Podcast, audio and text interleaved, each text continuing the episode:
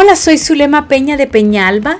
Soy psicóloga y pastora y me encantaría darte estrategias de vida, porque tú tienes que quebrantar con toda mentalidad que te impida avanzar. Vamos, construye tu futuro, crece en Dios, porque tú tienes una vida con diseño. Serie Relaciones, episodio número 9, Mamitis. Hola, Qué emoción estar juntos nuevamente en estos podcasts en donde estamos en la serie sobre relaciones. Y en este episodio vamos a tratar el tema sobre mamitis. Es cierto que la relación con la mamá es la primera que se establece desde los primeros días de nuestra vida. Sin embargo, cuando ese vínculo emocional entre mamá e hijo y este hijo es un adulto, es tan dependiente que todo gira en torno a ella podríamos estar hablando de mamitis. Y no es malo que los hombres tengan una buena relación con su mamá. De hecho, es importante la relación con la mamá. Pero cuando este hombre necesita la aprobación de ella, al grado de que está ya dificultando la relación con su pareja, cuando la novia o la esposa siente que no es tomada en cuenta, entonces yo creo que ya estamos hablando de problemas. Y hoy les quiero compartir un testimonio que me envió una joven que yo sé que, que va a hablar acerca de este tema. Dice así. Empecé a conocer a un muchacho de 30 años con muchísimas cualidades, trabajador, respetuoso, humilde y sobre todo entregado al servicio del Señor. Con el tiempo que yo hablaba y lo conocía, siempre me hablaba de lo importante que era su familia en sus decisiones y en su vida. Yo en sus redes sociales ya había visto fotos familiares y muchas de esas fotos eran de él con su mamá, que en un inicio me parecieron muy tiernas, ya que se notaba que eran muy cercanos. Incluso tiempo después un amigo en común me comentó que la casa de ellos también estaba repleta de las fotos de ellos dos. La primera vez que hablamos seriamente sobre una relación, él me advirtió que debía ser paciente y comprender que empezar una relación juntos no iba a ser fácil porque su familia era muy importante en su toma de decisiones. Y en este caso a lo que él se refería era que su mamá era muy importante en su decisión. Yo lo acepté porque pensé que era algo hasta cierto punto normal el lograr ser aceptada por su familia. Cerca de ese tiempo yo también pregunté algunas referencias de él en, eh, a algunas personas que yo sabía que lo conocían. Y hay una persona específicamente que me hizo el comentario que él era muy cercano a su mamá, lo cual no lo vi como algo importante. En la medida que nuestra relación evolucionaba, vi que había un problema cuando tenía muchas restricciones para con él y muchas de ellas solo aplicaban cuando estaba conmigo. Por ejemplo, tenía que avisarle por teléfono o mensaje al llegar a un lugar y al salir del lugar. En nuestras salidas teníamos que incluir siempre a terceros, amigos de él o a su hermano. Una vez platicando mientras él se arreglaba para un evento formal, me comentó que su mamá era quien le aprobaba la vestimenta y que una vez quería andar de cierta forma y no pudo porque la mamá no lo dejó. En ese momento yo seguía pensando que era porque eran muy unidos, pero con el tiempo un amigo mío que lo conocía se dio cuenta sobre esto precisamente porque lo escuchó hablar por teléfono con su mamá sobre la vestimenta que andaba ese día. Me hizo ver que eso no era normal. Y no solo en decisiones cotidianas la mamá intervenía. Muchas veces incluso tenía que incluirla en decisiones laborales, lo cual entiendo si busca algún consejo, pero en este caso era muy frecuente que pidiera su opinión. Ahora, la vez que me sorprendió y ya empecé a ver cómo cómo esto estaba afectando, fue la primera vez que me dejó de contestar en el WhatsApp y me escribió por mensajes de texto porque se había peleado con su mamá y no quería que su mamá pudiera ver que él estaba en línea por WhatsApp. Me pareció demasiado extraño y sobre todo porque la razón por la que se enojó la mamá no era importante y porque vivían en la misma casa. Allí fue cuando puse más atención en su relación. Una vez la señora se enojó porque su hijo estaba trabajando y haciendo mandados y durante cuatro horas no se había comunicado con él. Me sorprendió que ella llevara la cuenta desde la última hora que habló con él, pero mucho más sorprendida estaba cuando él se disculpaba con ella y le dio una excusa por su falta de comunicación con ella. Esta relación con la mamá afectó la nuestra porque yo intenté hacerle ver que eso estaba eh, siendo un poquito arriba de nivel y porque él miraba que mi relación con mis papás no era así y que yo a mi edad, que era menor que él, tenía más libertad en mis decisiones.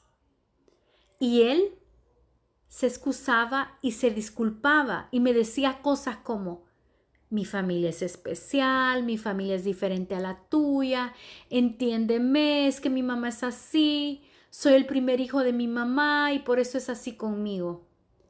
Su mamá siempre buscó defectos en mi persona y se los hacía saber a él su temor o respeto de él con ella era tanto que no me defendía.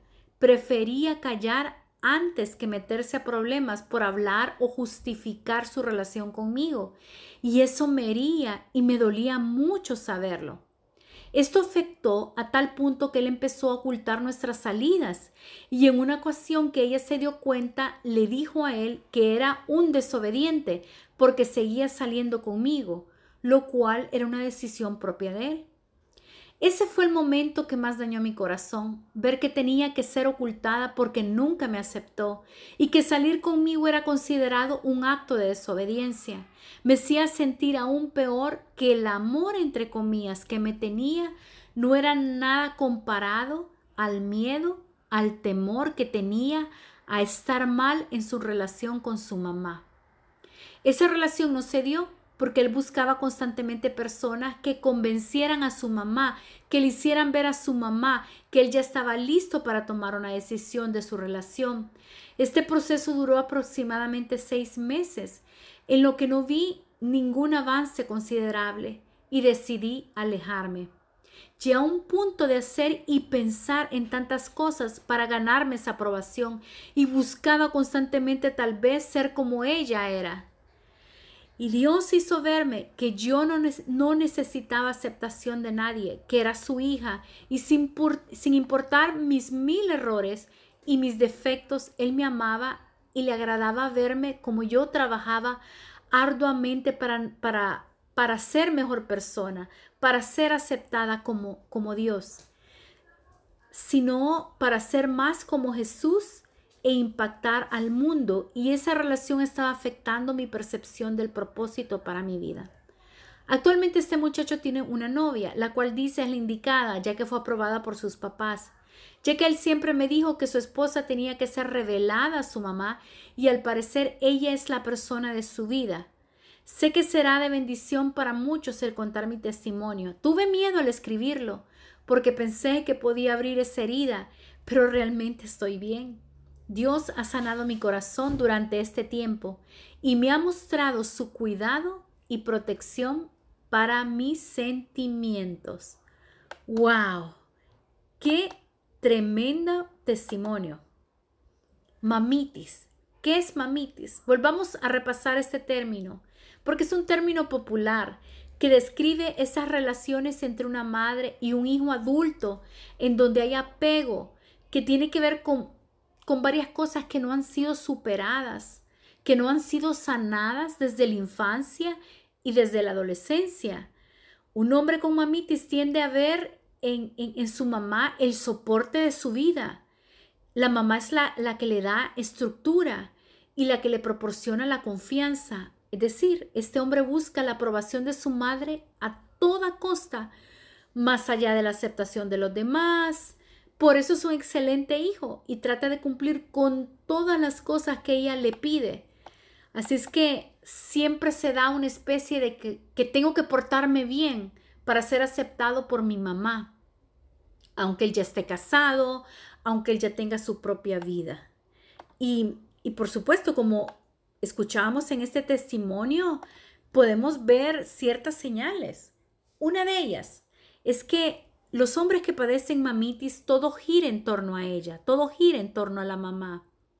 Así es que ten mucho cuidado. Si el 99% de sus frases siempre dice, mi mamá dice que, es la evidencia más fuerte, más contundente que tu pareja sufre de mamitis. Así que todo lo que haga o todo lo que diga la esposa siempre, siempre será superado por su suegra, principalmente en aspectos que tienen que ver como la, eh, como la comida. No, es que nadie cocina mejor que, que, que mamá, es que nadie me cuida mejor que mamá, es que nadie me atiende mejor que mamá. ¿Sabes? Estos hijos que padecen mamitis también necesitan siempre su aprobación ante cualquier evento, ante cualquier decisión.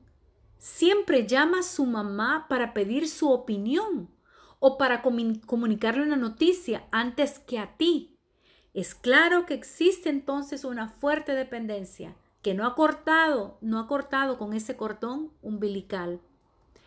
Sabes también hay otra señal y es que todo debe ser hecho como la mamá dice, porque solo ella sabe cómo hacer las cosas. La comida, la crianza de sus nietos, cómo plancharle la ropa, las decisiones que tengan que ver con las finanzas. También hay otra señal, y es que este tipo de hombres tiene un carácter pasivo y dependiente. ¿Por qué? Es que se refleja en esa incapacidad que tiene de tomar sus propias decisiones por sí mismo. Siempre está con ese dudo, con temor. Eh, seguramente no se cree apto, no se cree capaz o no se cree inteligente y entonces siempre cae ante el temor. Por eso es que tiene esa necesidad excesiva con su mamá. Nunca es autosuficiente este hombre. Siempre em, busca que su mamá o muchas veces que su esposa tome ese rol. Entonces siempre se está refugiando detrás de una falda.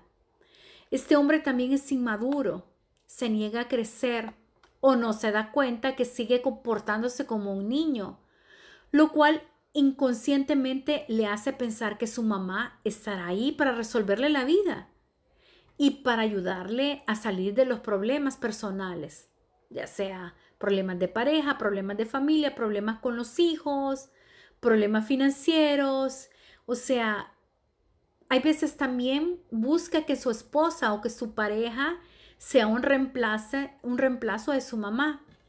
Imagínate cómo es posible que este joven de este testimonio con 30 años tenga que estar llamando a su mamá constantemente para que su mamá apruebe su vestimenta. Mira, yo no sé, ya ni me acuerdo, pero estoy seguro que, que ya los niños a los 5 años y sobre todo en estos tiempos ya no permiten que la mamá escoja la ropa. O sea, ellos mismos quieren escoger su ropa. No me puedo imaginar un hombre de 30 años llamando a mami para que le diga si va bien vestido. ¿Sabes también ¿Cuándo se puede ver esta señal? Cuando la mamá está pendiente de alimentar a su hijo, a pesar de que él ya está casado. Entonces siempre le encanta tener a sus hijos alrededor, como una gallina, ¿verdad? Llamando a sus pollitos. Y no necesariamente incluye a las nueras. O si las nueras están en ese ámbito es porque ni modo, no se pueden deshacer de las, de las nueras, pero en realidad ella, actúa como una gallina, ¿verdad? Y, y se siente apegada a sus hijos o a un hijo en particular. Sabes, también hay otra señal ahí y es que cuando no se hacen las cosas como ella quiere, porque tal vez el hijo o la familia no acceden a visitarle, ella va a manipular, ella va a chantajear, o, o se va a enojar, o va a armar un drama, o se va a ser la víctima, o se va a ser la enferma. ¡Qué barbaridad! Aquí estoy yo, sola, mírenme a mí, como vieja, tirada, como un zapato, porque nadie se digna venirme a ver. O tal vez los chantajea diciendo aquí estoy enferma, sola, nadie, nadie me cuida y yo tanto que me he esmerado en amarlos, etcétera, etcétera. Porque el chantaje es, es, parte también de, de su armamento para, para poder controlar a sus hijos o a su hijo. Sabes, también tiende a solucionar todo en la casa de sus hijos. Y, y, muchas veces es que no permiten, no permiten que el hijo se desarrolle. Y, y por eso es importante, mamás, que aún Mira, la idea, la idea de ser mamá es que es ir preparando a nuestros hijos para que sean personas independientes y para que ellos puedan tomar sus propias decisiones, porque no todo el tiempo vamos a estar allí. Incluso aún cuando queremos, queremos protegerlos del mal, o sea, no es estando nosotros ahí 24/7 con ellos es que vamos a, protegerlos, sino más bien es prepararlos para que ellos tomen sus propias decisiones cuando venga el peligro, ellos van a saber qué hacer o cómo reaccionar. Sabes, también hay otra señal. Si por alguna razón la mamá queda sola porque enviudó, porque se divorció o porque es una madre soltera, le hará sentir al hijo que está desamparado y el hijo vivirá con culpa y vivirá para atenderla a ella. Mira, pobrecita mi mamá, mira que está sola, no la podemos dejar tirada. Así es que todos los, todos los planes de fin de semana será sacar a su esposa, a su novia junto con la mamá, porque pobrecita mamá no puede quedarse sola en la casa. Sabes también em, que es importante conocer por qué se desarrolla la mamitis. ¿Por qué un hijo no está, no está para llenar las necesidades emocionales de una mujer.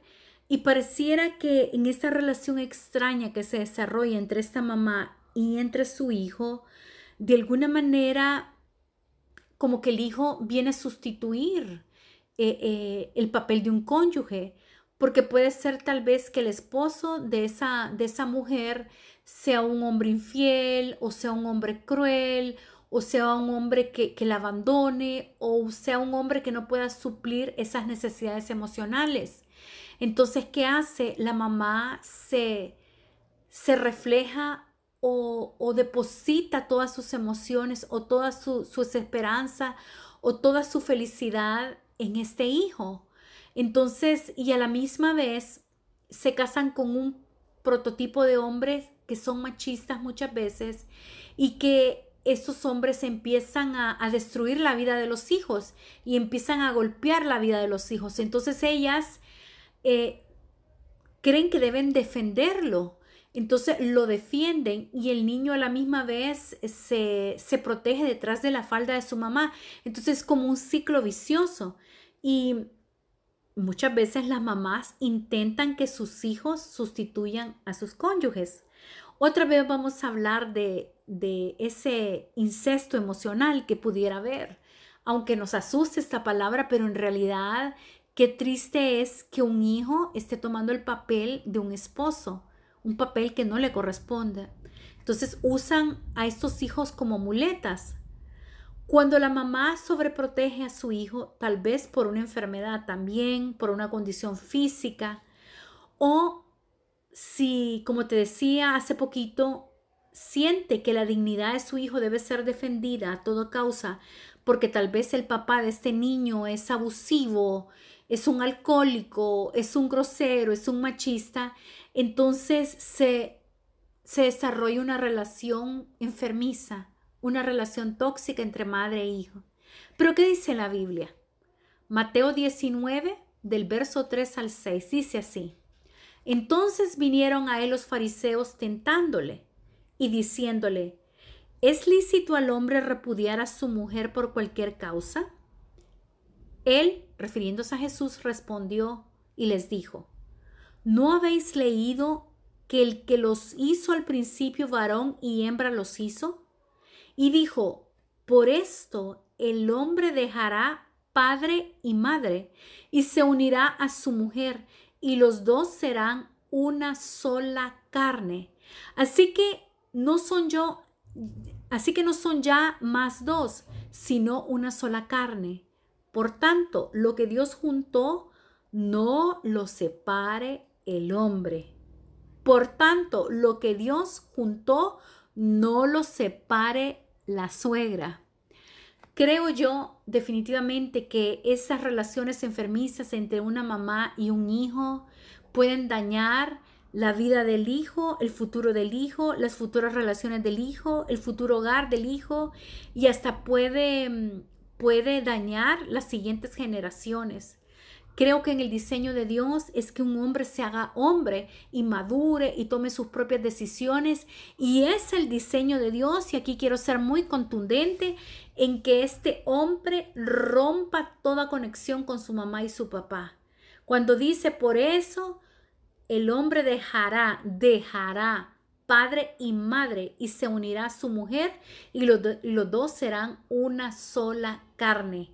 Así es que a tal grado que la prioridad para un esposo debe ser su esposa.